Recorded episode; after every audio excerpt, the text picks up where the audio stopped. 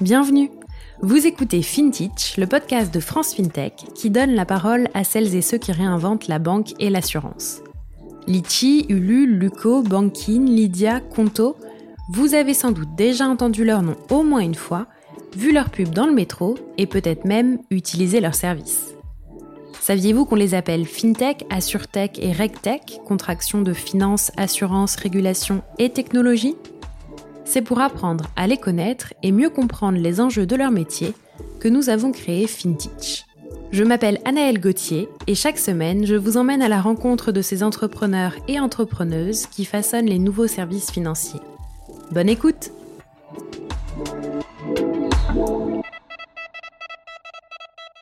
Pour ce nouvel épisode, j'ai reçu Sarah Septi, la cofondatrice de Share ID. Comme Stairwage la semaine dernière, Share ID fait partie des jeunes pousses de France FinTech, puisque l'entreprise a été créée en 2020. Avec Sarah, on a parlé de vérification d'identité à distance, d'identité numérique. Je vous laisse écouter tout de suite.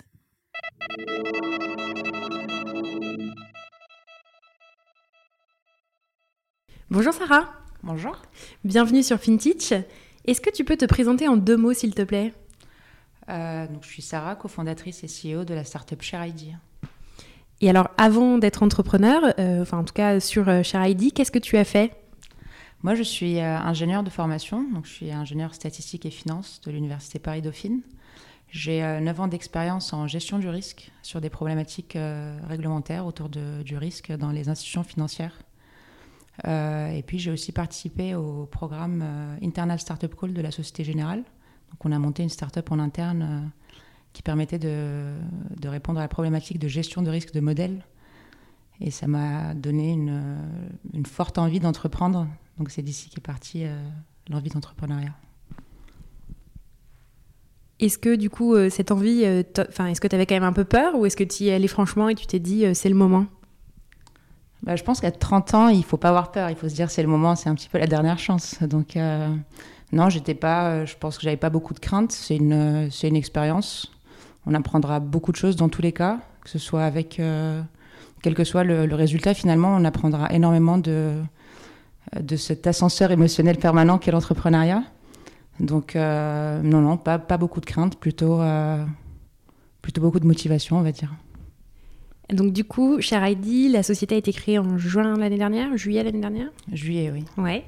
Euh, est-ce que tu peux nous expliquer ce que vous faites? Alors, Cher ID, ça a été créé dans le cadre du programme Entrepreneur First de la station F. Donc c'est un programme qui a vocation à mettre euh, en contact des, euh, des CEO potentiels avec des CTO potentiels. Donc euh, c'est là-bas que j'ai rencontré ma cofondatrice, Sausan Rezig, qui a un doctorat en vision par ordinateur. Et en fait, j'avais auparavant une petite, une petite frustration après avoir perdu mon numéro de téléphone, d'avoir perdu l'accès à mon compte bancaire pendant plus d'une vingtaine de jours. Et donc l'idée, c'était un petit peu de, répondre à cette frustration-là à travers une start-up. Donc nous, aujourd'hui, euh, chez ShareID, on propose une solution qui va permettre de créer une confiance euh, numérique entre euh, les particuliers et les professionnels et de permettre aux entreprises de s'assurer que la personne qui est derrière l'écran est bien celle qu'elle prétend être en temps réel, comme si elle représentait sa pièce d'identité, mais sans avoir à le refaire à chaque fois. Donc c'est quelque part de l'authentification à travers une identité officielle. Donc c'est un peu technique comme sujet. J'imagine qu'il y a beaucoup de, bah, justement, beaucoup de techniques et, un peu de régulation aussi à prendre en compte. Comment on fait pour monter une euh, start-up dans ce domaine euh, et, commencer à, travailler? Ben, on, s'entoure des bonnes personnes. Euh, moi, j'ai l'avantage d'avoir 9 ans d'expérience, comme je disais tout à l'heure, sur des problématiques réglementaires, principalement pour les banques et les assurances. donc, c'est un bagage qui m'aide beaucoup au quotidien. Euh, j'ai aussi la chance d'avoir une CTO qui est euh, docteur en vision par ordinateur. Et donc sur la partie technique, euh, je suis très bien accompagnée, on va dire. Et, et donc c'est en combinant un petit peu nos compétences à toutes les deux et puis en continuant à regarder ce qui se passe sur le marché, ce qui se passe auprès des régulateurs, en challengeant notre technologie régulièrement. on a à la fois la chance et la malchance d'être en France dans le sens où c'est les, réglementations les plus strictes.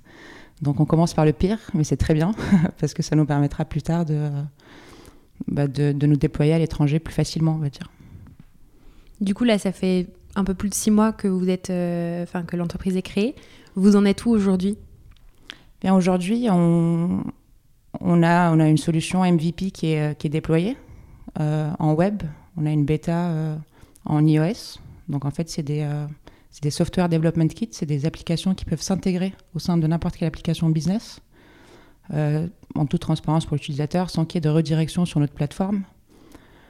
Euh, on est en train de faire des POC avec des institutions financières, avec aussi certaines entreprises euh, qui ont ce besoin ou d'authentification d'identité ou, ou, le risque de fraude à l'identité. Donc on est aujourd'hui au niveau POC et ça avance plutôt bien, on est content. Super. Et du coup, justement, sur l'époque, là, tu évoques euh, institutions financières et d'autres types d'entreprises. Qui sont vos clients, on va dire, euh, idéaux?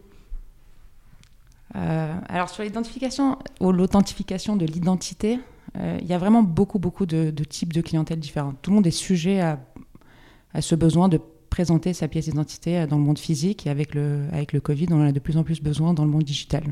Avant même le Covid, on en avait besoin avec la transformation digitale. Et là, ça s'intensifie un petit peu et donc on est un peu les happy few qui ont euh, un impact positif du Covid. Nos clients principaux, enfin nous en tout cas, on a fait le choix de, nous attaquer aux, entreprises qui ont un fort risque et une forte pression réglementaire. Donc on s'attaque aux institutions financières, on s'attaque aux, entreprises de crédit, euh, aux assurances. Il y a également les, euh, les, sociétés de paris en ligne qui sont sujettes à quelque part la même réglementation qu'aux banques quant à la gestion de l'argent, la lutte contre le blanchiment d'argent, le financement du terrorisme. Euh, donc, c'est nos principaux clients euh, d'attaque. Après, euh, notre solution est déployable un petit peu partout, puisque si on, si on repense à l'histoire de Uber, par exemple, à Londres en 2019, le fait qu'ils aient émis de, vérifier l'identité d'un chauffeur qui faisait utiliser son compte par une autre personne a failli leur, leur, faire, a failli leur faire perdre leur licence à Londres. Donc, le risque est majeur pour beaucoup d'industries et donc ça peut se déployer vraiment partout. Ok, et du coup, donc vous, vous vendez directement aux entreprises, c'est ça? Vous êtes en B2B Nous, on est en B2B. On vend un abonnement qui n'est pas basé justement sur euh, la fréquence, euh, comme, comme beaucoup de, concurrents sur la vérification d'identité. Nous, on est vraiment sur le nombre d'utilisateurs. Et euh, l'entreprise, enfin nos clients en tout cas, ont la possibilité d'authentifier autant de fois qu'ils veulent sans impact sur le prix pour leurs utilisateurs. Ok. Aujourd'hui, il y a beaucoup de débats autour des données, euh, de la propriété des données, est-ce qu'on conserve les données, etc. Euh, comment on crée la confiance sur ce sujet-là et comment on garantit aussi euh, la protection des données? Alors nous, on a justement, on est, on est, c'est un petit peu notre force, on va dire, sur ce marché-là, c'est qu'on ne stocke aucune donnée personnelle. Et au contraire, on permet, quand on parlait tout à l'heure de confiance numérique, c'est à la fois pour le particulier et pour le professionnel. C'est-à-dire qu'on va garantir au professionnel que la donnée qui lui est partagée est authentique, mais on va également garantir au particulier que euh, la donnée qu'il partage, il la partage bien à la bonne entreprise et qu'il peut la tracer dans le temps et en révoquer l'usage et donc appliquer son droit d'oubli ou de modification euh, ou d'accès à sa donnée euh, que le RGPD lui, lui donne. On, a, on a déposé un brevet qui, nous permet de, faire tout ça sans aucun stockage de données personnelles sur nos serveurs. Euh, depuis, peu, l'ANSI euh, a, demandé, imposé aux prestataires de vérification d'identité à distance euh, la vérification par un opérateur humain. donc, ça nous a imposé de faire transiter ces, informations-là par nos serveurs. Donc on a, mis en place un maximum de sécurité autour à la fois de, de la partie où vont transiter les données euh, vers nos serveurs et puis aussi sur les opérateurs, comment ça se passe, l'accès limité qu'ils ont à la donnée, l'anonymisation quasi, euh, quasi automatique de l'ensemble des données et puis la suppression instantanée de ces données dès leur traitement, euh, avec encore une fois une totale transparence pour les utilisateurs puisqu'ils ont accès à l'ensemble des, des étapes de traitement que ShareID peut faire pour valider leur identité. Si je comprends bien, c'est un gros plus pour les entreprises, mais en fait aussi pour les utilisateurs qui d'une part reprennent un peu la main euh, sur leur identité euh, numérique parce qu'ils choisissent à qui ils la transmettent. Et euh, ils ont une meilleure expérience utilisateur, c'est ça? C'était l'idée. En tout cas, nous, notre solution est très très user-centric parce que justement, on est en Europe et que les gens sont très très inquiets de l'usage de leurs données personnelles, encore plus quand il s'agit d'utiliser la donnée biométrique. si je vous vole votre donnée biométrique, je peux me faire passer pour vous un petit peu partout. Donc c'est très vite très dangereux. Euh, et, c'est un petit peu pour ça qu'on a orienté notre solution autour de la sécurité de la donnée personnelle. Donc, euh, certains nous voient comme des solutions fintech. Nous, on se définit plutôt comme une solution de cybersécurité pour les fintech. Et, surtout, ce qu'on ce qu'on a vocation à faire, c'est de, laisser la souveraineté de l'identité à la main de l'utilisateur. Donc l'entreprise va, demander, l'utilisateur doit valider avant que ShareID ne vérifie et ne partage cette information. Donc ça restera toujours à la main du principal concerné, qui est l'utilisateur final finalement. Ok. Et quand on a autant de contraintes, on va dire, euh, techniques, euh, comment on fait pour réussir à garantir une bonne expérience une bonne expérience utilisateur, euh, vous, avez, vous êtes parti d'une page blanche, du coup, j'imagine, pour le faire. Est-ce qu'on, dans ces cas-là, c'est bien d'avoir l'expertise métier, mais est-ce qu'on s'inspire aussi d'autres choses? Ben, je pense qu'on a la chance aussi d'être jeune et d'être frustré par beaucoup d'applications euh, qui, ne garantissent pas nécessairement la fluidité. Euh, je pense que la raison pour laquelle aujourd'hui beaucoup de banques en ligne euh, prennent l'avantage sur des banques physiques, c'est justement l'expérience client, le fait qu'ils se permettent de prendre un petit peu plus de risques et que leur parcours du coup sont moins pénible, on va dire, pour l'utilisateur final. Euh, typiquement, moi, le cas de la raison pour laquelle j'avais initialement euh, pensé à résoudre ce problème, c'est qu'il a fallu attendre de recevoir un recommandé avec accusé de réception à la maison, de le renvoyer, etc. Euh, en 2020, c'est pas possible. Encore moins en 2021. donc, donc oui, c'était vraiment un gros challenge de fluidifier ce parcours-là. On a commencé à travailler sur, sur le sujet en, en avril, avant de créer la startup en, en juillet. Et on a aussi beaucoup leveragé sur euh, les, euh, euh, les compétences de, ma cofondatrice qui avait beaucoup commencé à travailler là-dessus avant même qu'on se rencontre. Donc c'est un petit peu pour ça qu'on a, on va dire, une, espèce de maturité technologique malgré notre jeune âge. c'est grâce à son doctorat, grâce à son expérience et son expertise sur le sujet de la biométrie. Et, et, bien sûr, tenir compte du parcours utilisateur. Mais on s'est fait accompagner par des designers euh, des UX, UI designers qui, vont, euh, qui nous ont aidé à fluidifier notre parcours utilisateur. On l'a challengé euh, beaucoup auprès de nos proches, merci le confinement, pour, pour justement nous assurer que ça correspondait bien. Aujourd'hui, on peut faire un onboarding en autour de 30 secondes sur un téléphone qui date de 2016. Donc sur un téléphone récent, on est à 19 secondes. Sur un téléphone un petit peu vieillot, on est plutôt autour de 50 secondes. Euh, donc ça reste quand même acceptable euh, de passer 50 secondes pour prouver son identité euh, au lieu d'attendre de, recevoir un, justificatif à domicile ou un code à domicile. Oui, oui je pense que c'est arrivé à peu près à tout le monde. Aujourd'hui, en termes d'équipe, du coup, vous êtes deux fondatrices. Est-ce que vous avez commencé à, faire des recrutements? Oui, on a, quelques premiers recrutements principalement pour renforcer l'équipe de RD. Euh, et, l'équipe de développement produit. Euh, donc on a, un machine learning engineer euh, qui, nous a rejoint, qui était initialement en stage et qui, finalement va signer chez nous.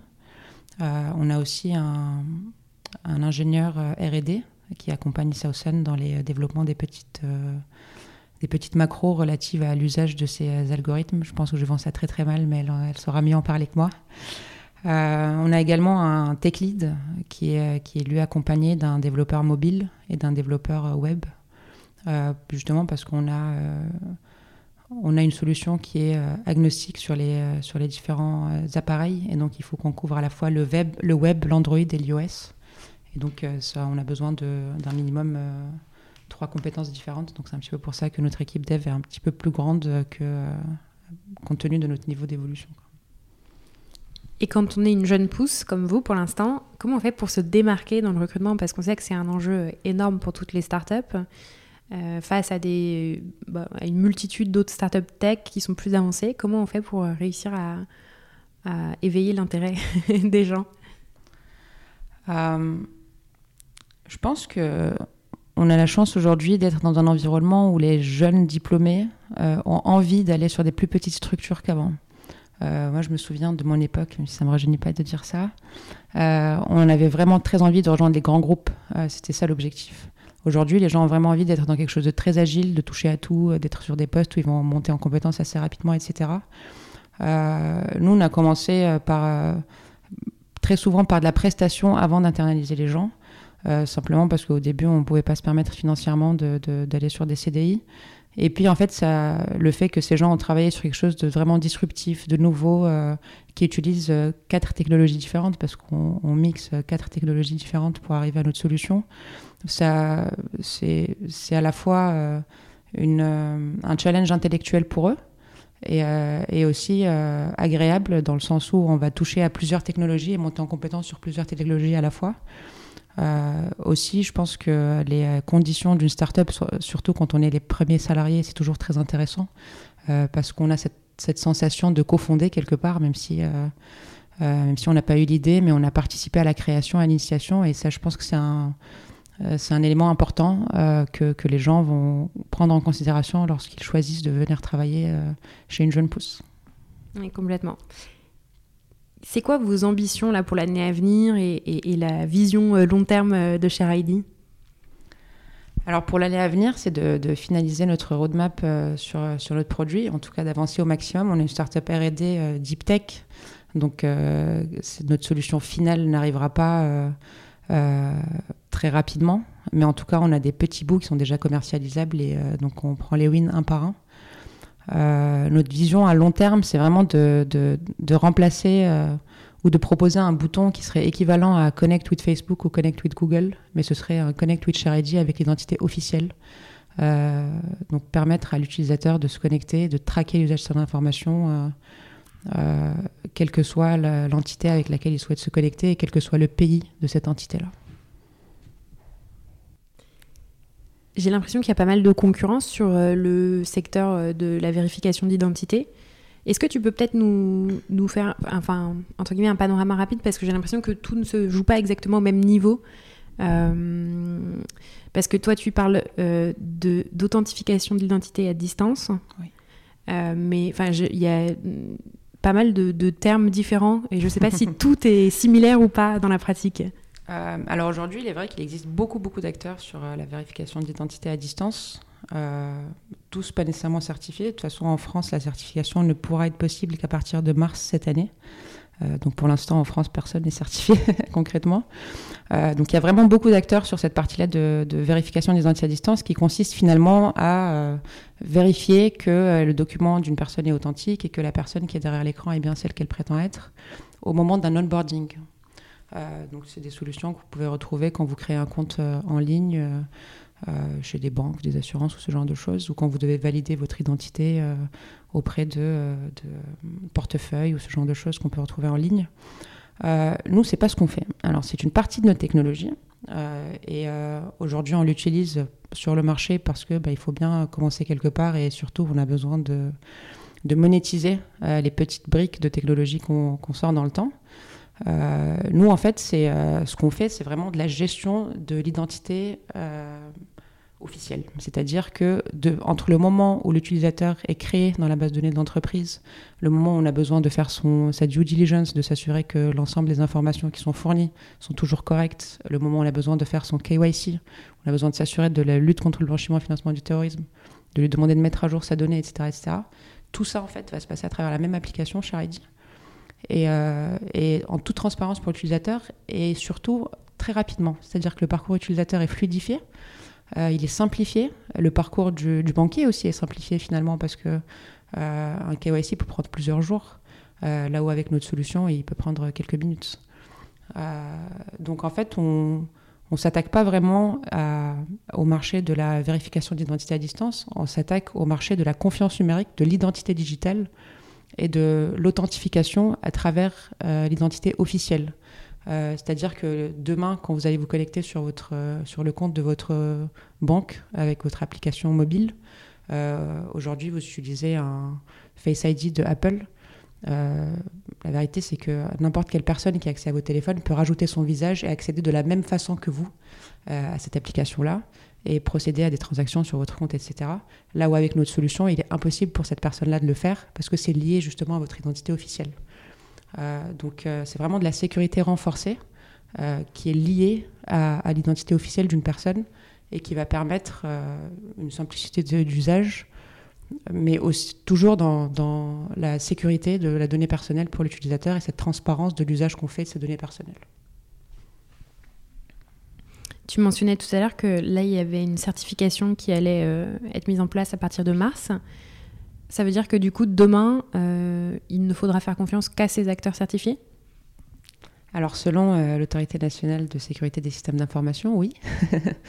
euh, il ne faut, enfin, de toute façon, c'est toujours mieux de, de, faire confiance à, un, une société qui a été certifiée par, par une autorité aussi importante que l'ANSI, surtout en France, parce que les, les, niveaux de requis sont vraiment élevés et importants. C'est sérieux, c'est des contrôles qui sont très sérieux, qui sont effectués. Et quand l'ANSI dit que c'est bon, euh, c'est très souvent très très bon. Euh, ça ne veut pas dire que ceux qui n'ont pas eu la possibilité de l'être sont mauvais. Euh, ça veut juste dire qu'ils sont en cours de process, il faut leur laisser le temps.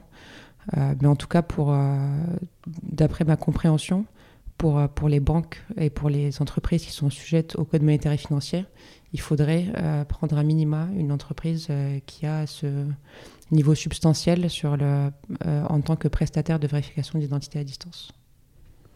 C'est clair. Et du coup, donc là, on parle de régulation. C'est vrai que la finance alors, euh, et la, la RegTech, euh, parce que je ne sais pas exactement euh, où, tu te positionnes, comment tu définis, cher Heidi, mais c'est des marchés bah, très régulés par essence. Est-ce que c'est compliqué de se lancer et d'entreprendre? Et si tu avais des conseils à donner à des gens qui veulent se lancer sur ces marchés, ce serait quoi? Alors, est-ce que c'est compliqué? Oui et non, euh, parce que euh, ça prend du temps. Il faut, il faut connaître les bonnes réglementations, il faut savoir à quoi on est sujet. Et, euh, et prendre tout ça en considération pour, pour créer un outil, c'est beaucoup de travail. Et surtout, ça bouge dans le temps, donc ça, ça, peut très vite devenir pénible. donc oui, c'est compliqué. Euh, mais après, je pense qu'aucun marché n'est concrètement facile. Hein. Euh, c'est normal, s'il y avait des marchés faciles, il y aurait des, startups euh, un petit peu partout sur ce marché-là. la RegTech, c'est très particulier. nous, on ne se définit pas comme RegTech, encore une fois, même si on pourrait l'être parce qu'on répond à une, une obligation réglementaire. je pense que en tout cas, le, la, la, vraie complexité dans, ces, marchés-là, c'est qu'on s'attaque à, des entreprises qui sont oppressés finalement par les régulateurs qui ont besoin d'être sûrs qu'on coche toutes les cases euh, avant de nous signer. Et donc, euh, c'est compliqué de cocher toutes les cases, mais une fois qu'on les, a cochées, euh, c'est un petit peu la porte ouverte à tous les contrats. Donc, c'est un, travail long, mais de toute façon, quand on s'attaque aux, institutions financières, on sait que les cycles de vente sont très, très importants. si on a signé en 9 mois, un an, on, est, on est chanceux. Quoi. Donc, donc c'est euh, enfin c'est comme tous les marchés, je pense que ça a ses difficultés, mais ça a aussi ses avantages une fois qu'on a débloqué certains éléments. Et des petits conseils pour se lancer alors euh, beaucoup de patience. beaucoup de patience. Je pense de toute façon, ça c'est l'entrepreneuriat en général. L'entrepreneuriat en général, il faut être très patient. Sur la réglementation, un petit peu plus. Euh, je pense de la rigueur, c'est très important. ne, pas, ne pas tenir compte vraiment de, de de tout ce qui est dit par les régulateurs, euh, surtout quand on veut être une startup qui va être scalable, euh, enfin scalable, je ne sais pas si scalable se dit en français. Euh, si on veut aller à l'étranger rapidement sans avoir à faire des grosses restructurations sur notre solution, c'est important de tenir compte de tous les prérequis en amont. et ça peut, ça peut très vite devenir décourageant, on va dire. Et il faut, bah, il faut persévérer, il faut s'accrocher, il faut savoir, enfin être conscient de, la trajectoire, qu'elle va être lourde et pénible, mais que le résultat va être cool. Euh, et c'est ça le plus important. Donc, euh, je pense que mes deux plus gros conseils, c'est euh, vraiment être très patient et très rigoureux. Merci. Dernière question. Après, c'est donc cette expérience d'entrepreneuriat avec Charidi et tes expériences précédentes d'entrepreneuriat, entrepreneuriat. c'est quoi les leçons à titre personnel que tu tires de tout ça? euh, bah, beaucoup de choses. Je pense qu'on apprend, on apprend à se découvrir quand on va au bout de nous-mêmes euh, avec ces choses-là. Moi, ce que j'ai appris, c'est que euh, je suis beaucoup plus performante quand je travaille pour moi-même que quand je travaille pour les gens. même si je pense que mes anciens managers diront que j'étais quand même plutôt performante, même très performante, je pense. mais on est beaucoup plus motivé, on est content de se réveiller, on est, on est content d'aller au boulot, on n'a pas de limitation. Euh, il faut même aller dans cette limitation, essayer de la trouver, parce que des fois, on, piétine sur notre vie personnelle et, ça peut tout de suite euh, devenir assez dangereux. Euh, donc, il faut essayer de trouver le, bon, le bon niveau, on va dire, d'énergie à mettre sur, sur nos deux vies, finalement, qui, sont, qui vont être très chargées l'une et l'autre. bah, j'ai appris que j'étais patiente. en tout cas, j'apprends à l'être de plus en plus. C'est important. Et puis, et puis, je pense que l'avantage de l'entrepreneuriat, encore une fois, c'est que même si ça peut être perçu comme un échec, le fait de ne pas réussir à, faire euh, une grosse start-up, la réalité, c'est que c'est une expérience incroyable. On apprend un milliard de choses en très peu de temps. Et je pense que j'aurais pas changé ces expériences-là pour rien au monde parce que je, n'aurais pas pu apprendre autant euh, dans une grande entreprise, même, même si j'avais des postes très intéressants. Euh, je n'avais pas cette, cette possibilité de toucher à autant de choses et d'apprendre autant de choses sur moi-même, mais sur l'industrie, sur le marché, sur vraiment beaucoup, beaucoup de choses différentes. Super, et eh ben on va rester là-dessus, euh, c'est le mot de la fin. Merci beaucoup Sarah. Merci beaucoup Annelle.